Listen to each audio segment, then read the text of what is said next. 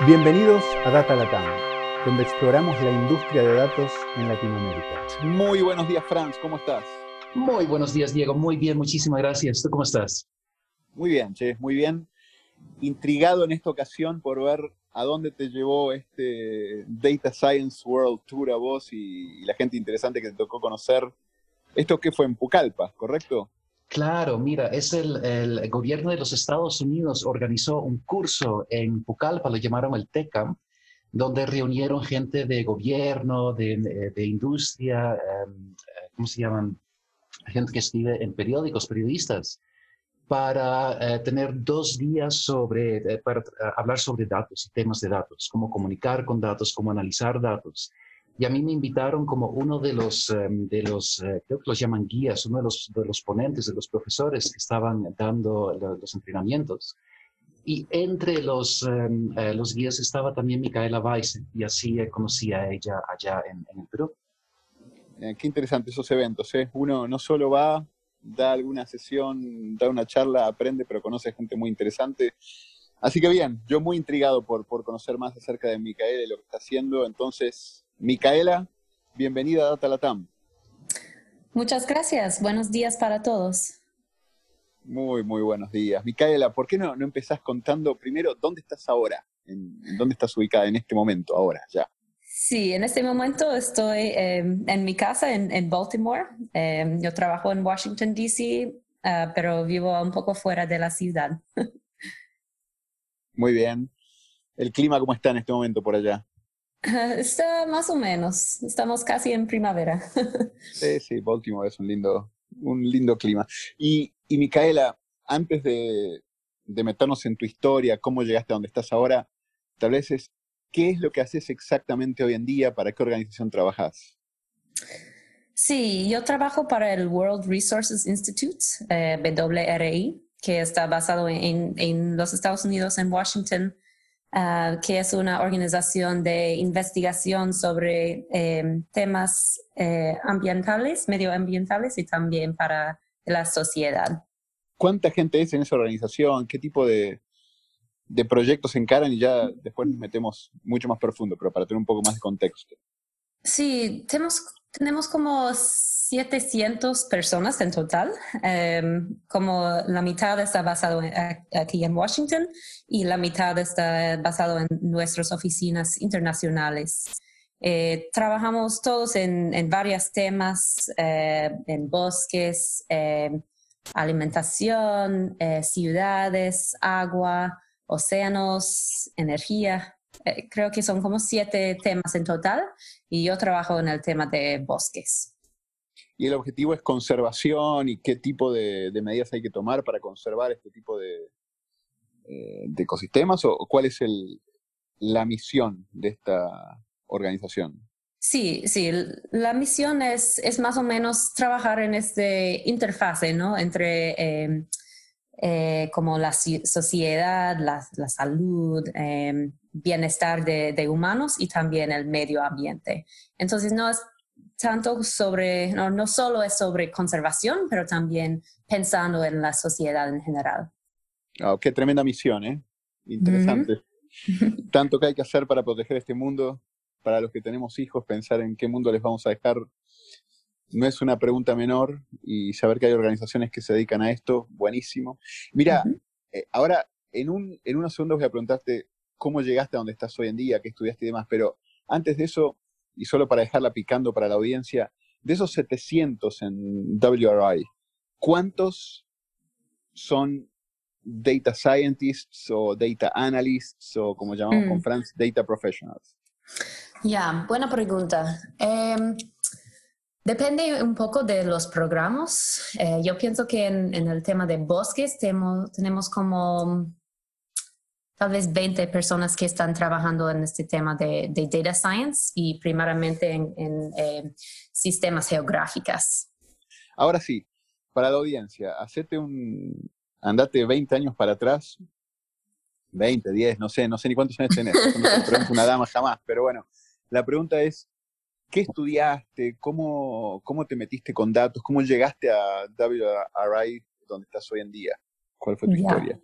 Ya, perfecto. Sí, em, cuando yo estaba en la universidad, em, yo tenía mucho, mucho interés en el eh, tema de medio ambiente, entonces estaba buscando algo em, que me interesaba. Empecé trabajando con los suelos y haciendo como investigación ah, académica, pero decidí que quería tener algún impacto mayor, ¿no? Trabajar más en, temas que realmente tenían un impacto en, las vidas de la gente.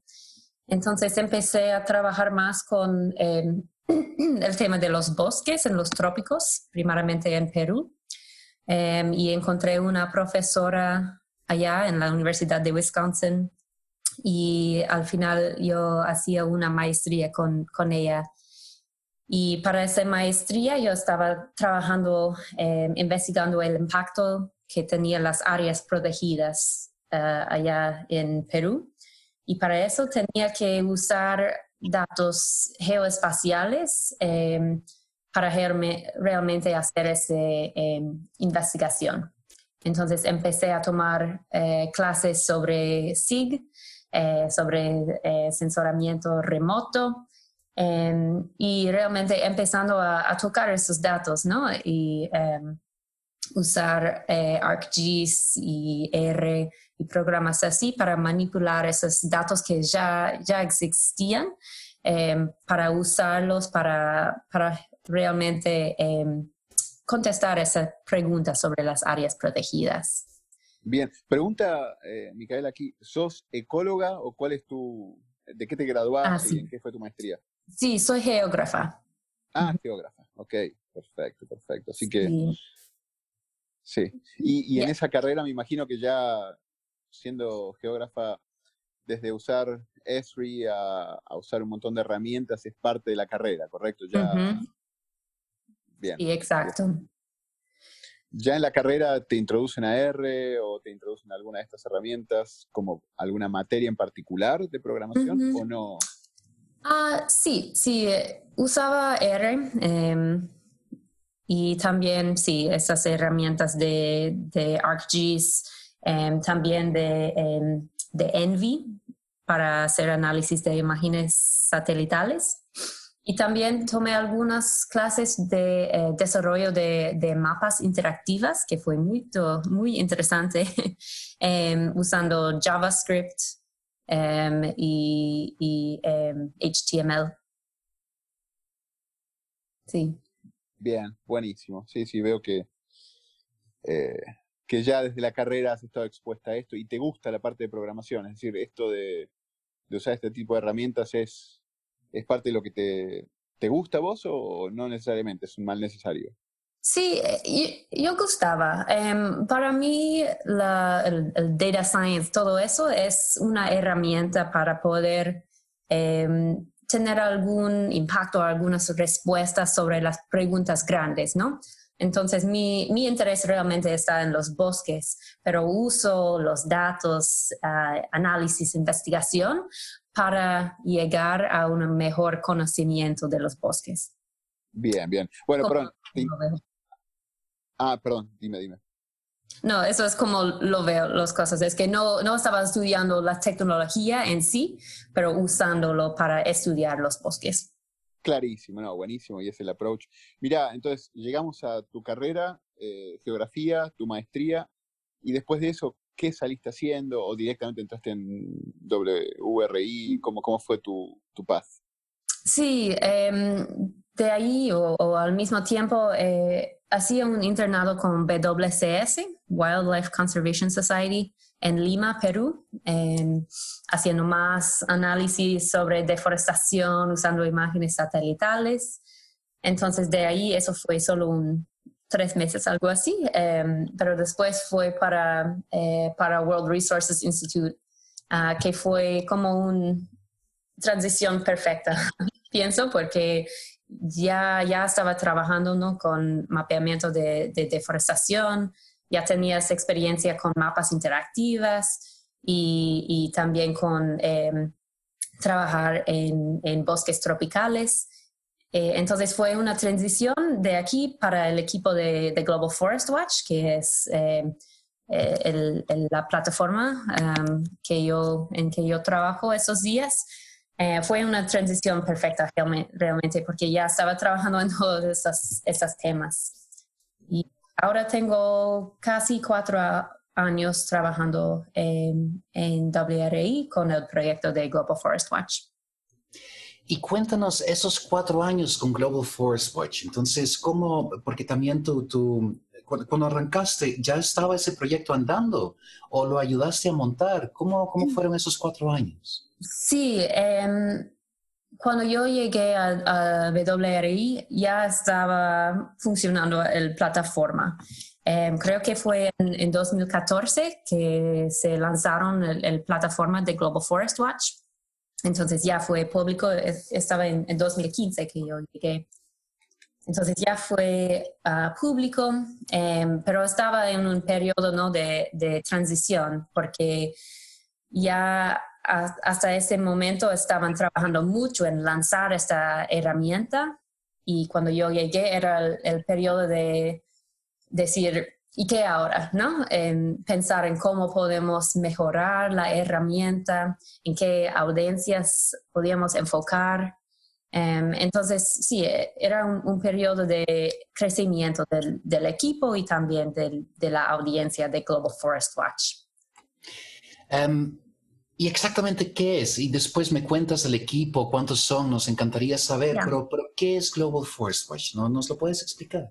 Ya, eh, Global Forest Watch eh, es una herramienta, una plataforma en línea que está gratis, em, que básicamente eh, tiene la misión de monitorear todos los bosques del mundo y hacer esa información ah, libre de acceso para el público. Entonces usamos datos creados por varios grupos, por universidades, algunos gobiernos, y ponemos todas esas, esas fuentes de información, mayormente vienen de, imágenes de satélite, em, para tener la detección de cambios en los bosques.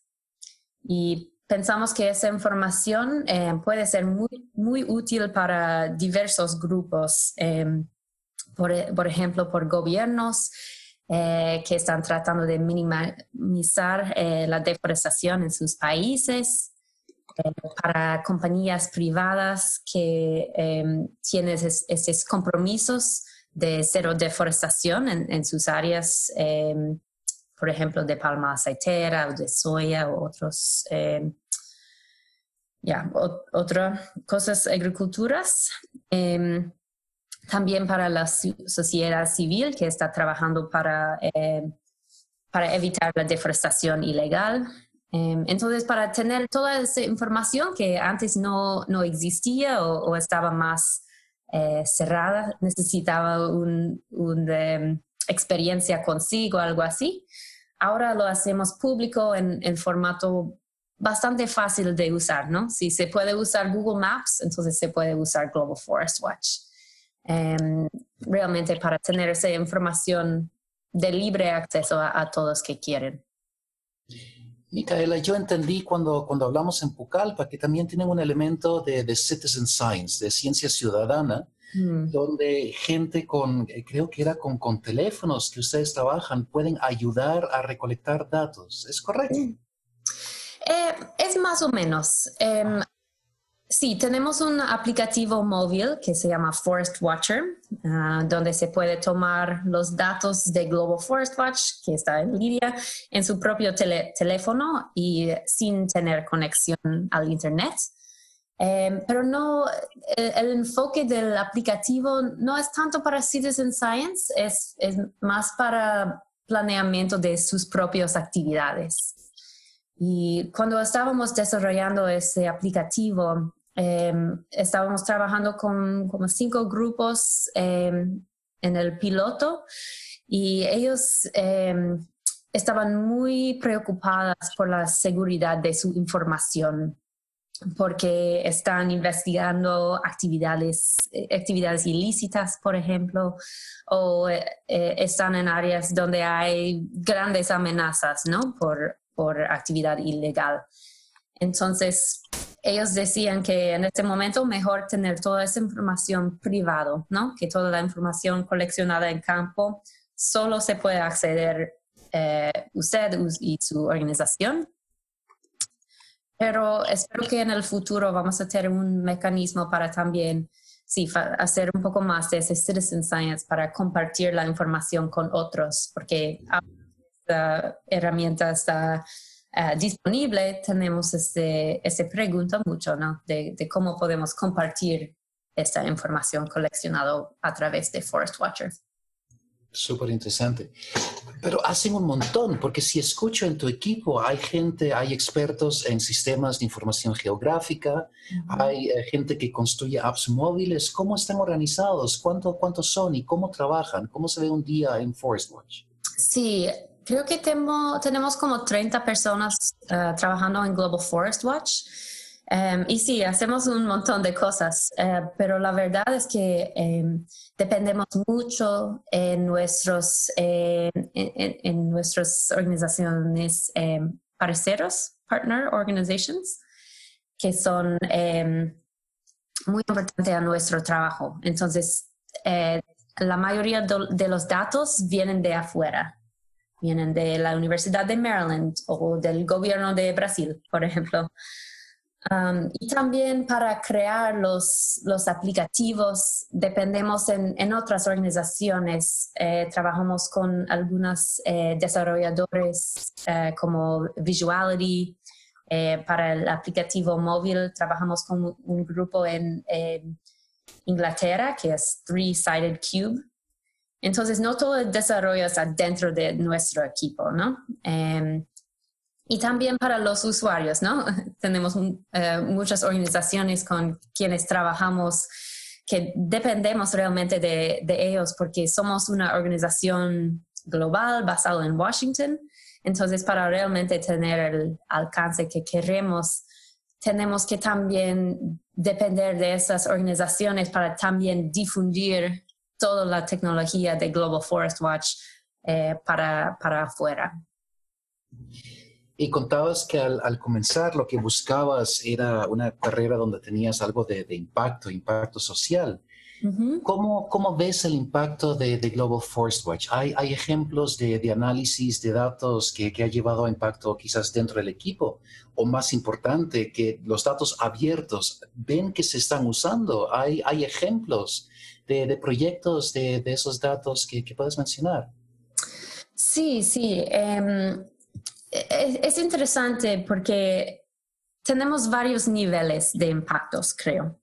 Em, a nivel más internacional, em, los datos de Global Forest Watch están usados en, muchos procesos globales, ¿no? Como eh, eh, son como las eh, SDGs, Sustainable Development Goals, a nivel internacional y hay uno que está basado en vida en la tierra y están usando esa información de Global Forest Watch como un indicador eh, de esta meta. Y también em, como existen esos compromisos internacionales, la Declaración de, sobre Bosques de Nueva York, ah, donde habían como, no sé exactamente el número, pero más 50 países que decidieron que por el año... Em, 2030 eh, querían eliminar la deforestación en, bosque primaria. Entonces, eh, también estas organizaciones están usando ah, los datos de Global Forest Watch para, para ver el, progreso en esta meta.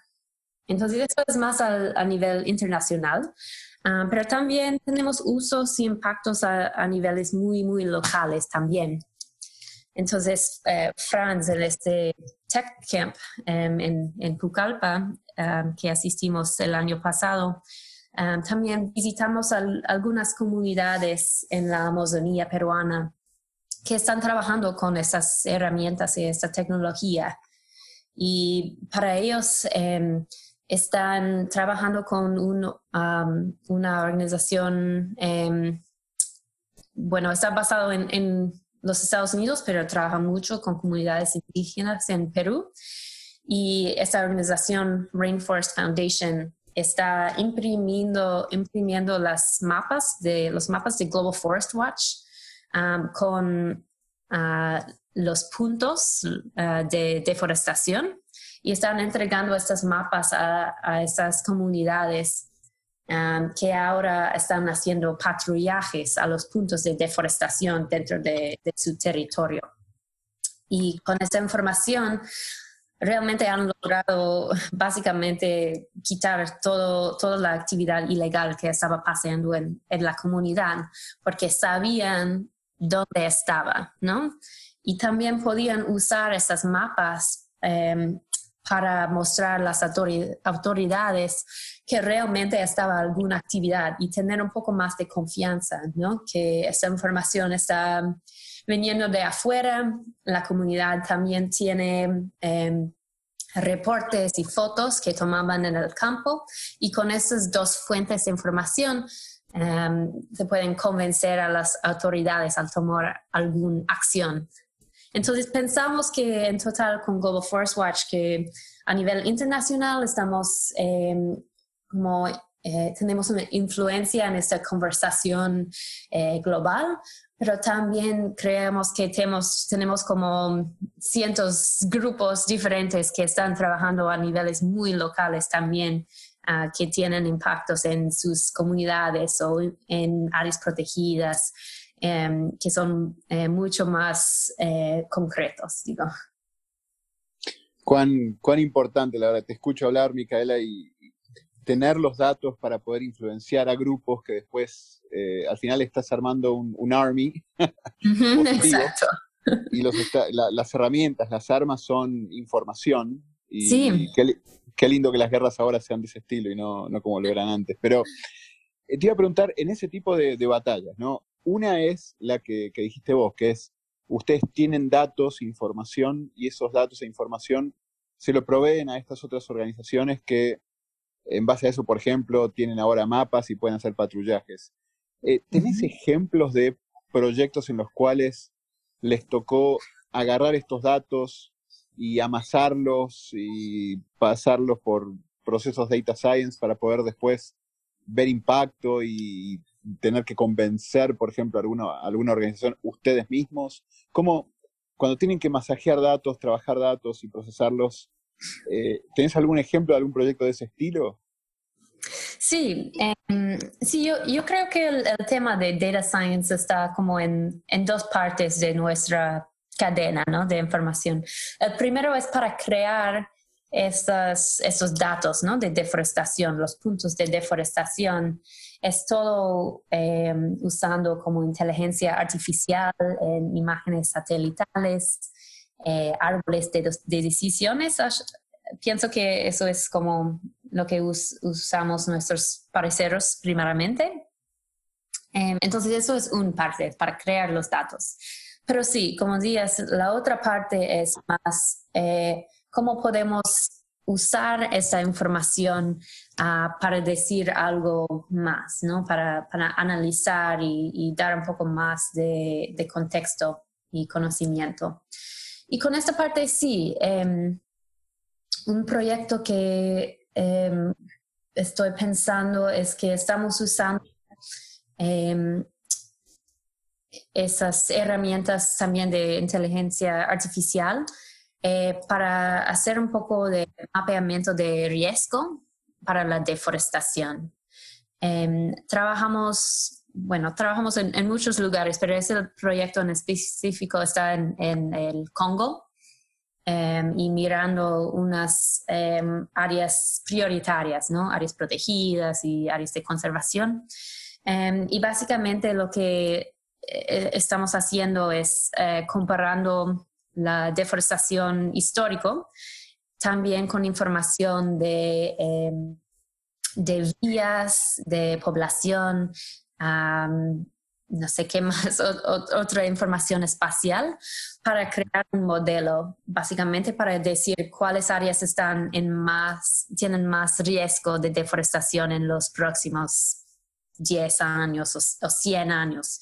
Y entreguemos esa información em, al, propio gobierno, pero también a las organizaciones de sociedad civil que ahora están usando esa información para pensar en cómo priorizar sus actividades, ¿no? Para que puedan tener más eh, enfoque en las áreas que tienen más riesgo y no, no tienen que pensar tanto en, las áreas donde el riesgo está muy bajo. Entonces, eso es, un ejemplo, pero trabajamos mucho em, con hacer análisis y, y, todo para proveer estadísticas y, y resultados para, para todo el mundo. Bien, no, no, evangelizando con datos, me, encanta. Sabes que el podcast anterior tuvimos una charla muy interesante con alguien que está eh, hablando con gobiernos, ¿no? Y trabajando con gobiernos y usando datos para permitir a, los gobiernos tomar decisiones con datos. Eh, creo que básicamente lo que ustedes están haciendo es esto con múltiples organizaciones, gobiernos entre ellos. y, y tal vez la pregunta que te iba a hacer es así, muy transparentemente, ¿cómo ves a los gobiernos a la hora de eh, tomar decisiones con estos datos que ustedes proveen, ¿los ves suficientemente educados en general con los gobiernos que les ha tocado hablar eh, para que estos análisis que ustedes hacen, por ejemplo, predicción de cuáles son las áreas donde va a haber mayor deforestación en, próximos años, eh, ¿tienen en el gobierno interlocutores que entienden este análisis y que toman decisiones en base a este análisis? ¿O todavía estamos lejos? ¿Cómo, cómo ves el, el estado del arte en eso? Ya, depende mucho, ¿no? Em, y trabajamos con, en varios países con varios gobiernos y vemos que algunas realmente están tomando esos datos, ¿no? Y, quieren hacer lo que pueden para, para, usar esa información para tomar decisiones. Em, por ejemplo, en el pasado hemos trabajado con el gobierno de Perú Em, en el tema de, em, se llama alertas tempranas, ¿no? Detección rápida de deforestación, como a, nivel de cada semana, algo así. Entonces estábamos trabajando con, eh, con el Ministerio de Ambiente para usar esa información, para entrenar otros ministerios en el uso de esa información. Y ahora están creando su propio sistema, eh, que no es de Global Forest Watch más, es, de, pero es de ellos eh, propios Ah, para continuar ese trabajo. Pero incluso con eso pienso que no hay, diferentes entidades en el gobierno, ¿no? Que eso fue un em, interés en el Ministerio del Ambiente, pero no para todos los ministerios, ¿no? Entonces hay que pensar también en, en todas las partes, no, no es una sola entidad el gobierno, ¿no? Y bueno, en otros casos ha sido más difícil trabajar con, con los gobiernos eh, porque a, veces tienen otros intereses, ¿no? O también puede ser difícil porque somos una organización no gubernamental, ¿no? Y, estamos basados en los Estados Unidos, que a, veces eh, los gobiernos ven que esta información está de afuera, ¿no? y Em, entonces hay un poco de escepticismo o, que prefieren usar datos que fueron creados en su propio país.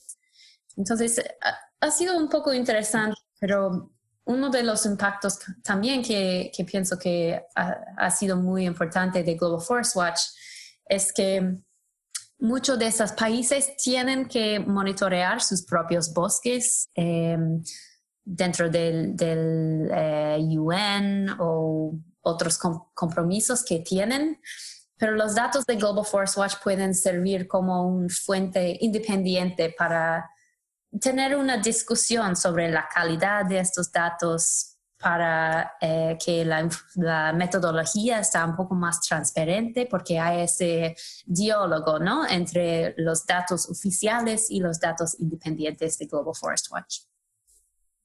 Sí, al final es como decís vos, creo que, bueno, número uno, si fuera fácil lo haría cualquiera, así que no, no necesariamente siempre va a ser fácil y vas a tener gobiernos que entienden todo esto, eh, o, gobiernos o, entidades, unidades. Segundo, al final lo que buscas es generar ese diálogo y los datos son una gran, una, muy buena forma de, empezar ese diálogo, así que es fantástico. Mira, tengo un par de preguntas más para, pues nos vamos acercando a la hora, pero Una muy básica, básica no, muy de tecnología, eh, es ¿qué tipo de herramientas usan ustedes para hacer el procesamiento y análisis en, el proyecto este puntualmente, en, Global Forest Watch o en, la ONG en general? ¿Y qué tipo de herramientas ves que usan los gobiernos también cuando tienen que trabajar con este tipo de, datos? Ya, buena pregunta. Y trabajamos con varias herramientas. Em, para hacer este análisis espacial a, más, escala más pequeña usamos ArcGIS y Python primeramente. Em, para el web usamos otras herramientas, usamos como eh, un sistema de Hadoop para procesar datos eh, grandes. También estamos trabajando con eh, Carto para Ah, para mostrar los, los, datos. Trabajamos con Google Earth Engine también, que puede hacer análisis en imágenes satelitales. Entonces, ah, hay una variedad. Em, para gobiernos vemos más y más que estaban trabajando con esos sistemas de la nube, ¿no? Como es ah, Google Earth Engine. También el, el FAO em, tiene una herramienta que se llama CEPAL, que está usado para monitorear los, los bosques también. Entonces existen varios, pero pienso que cada vez más estamos trabajando más, eh, no en, en, em, en nuestras propias máquinas, ¿no? pero en, en la nube y, con sistemas en la, en la nube. Bien, clarísimo ahí. Y tal vez una, una pregunta, eh, dale, te agradezco porque siempre nos gusta ver más o menos qué, herramientas para muchos de la audiencia que están queriendo meterse en ciencia de datos. Número uno, es importante entender qué tipo de herramientas. Y tal vez número dos, para parte de esta audiencia en Data Latam que les interese este mundo de ONGs tratando de impactar con datos como lo estás haciendo vos, eh, ¿cómo haces vos para mantenerte al día de todo lo que está pasando en este tema? ¿Qué blogs lees? ¿Qué, qué Twitter handles está siguiendo? ¿Qué, qué conferencias? ¿Cómo, ¿Cómo recomendarías a alguien que se mantenga al tanto en todos estos temas? Ya, buena pregunta. Em, yo, yo no estoy mucho en, en los eh, medios sociales, em, pero uso LinkedIn para eso, em, porque veo que muchos de mis contactos están trabajando en, los mismos temas, ¿no? Y comportan sus, blogs y todo eso.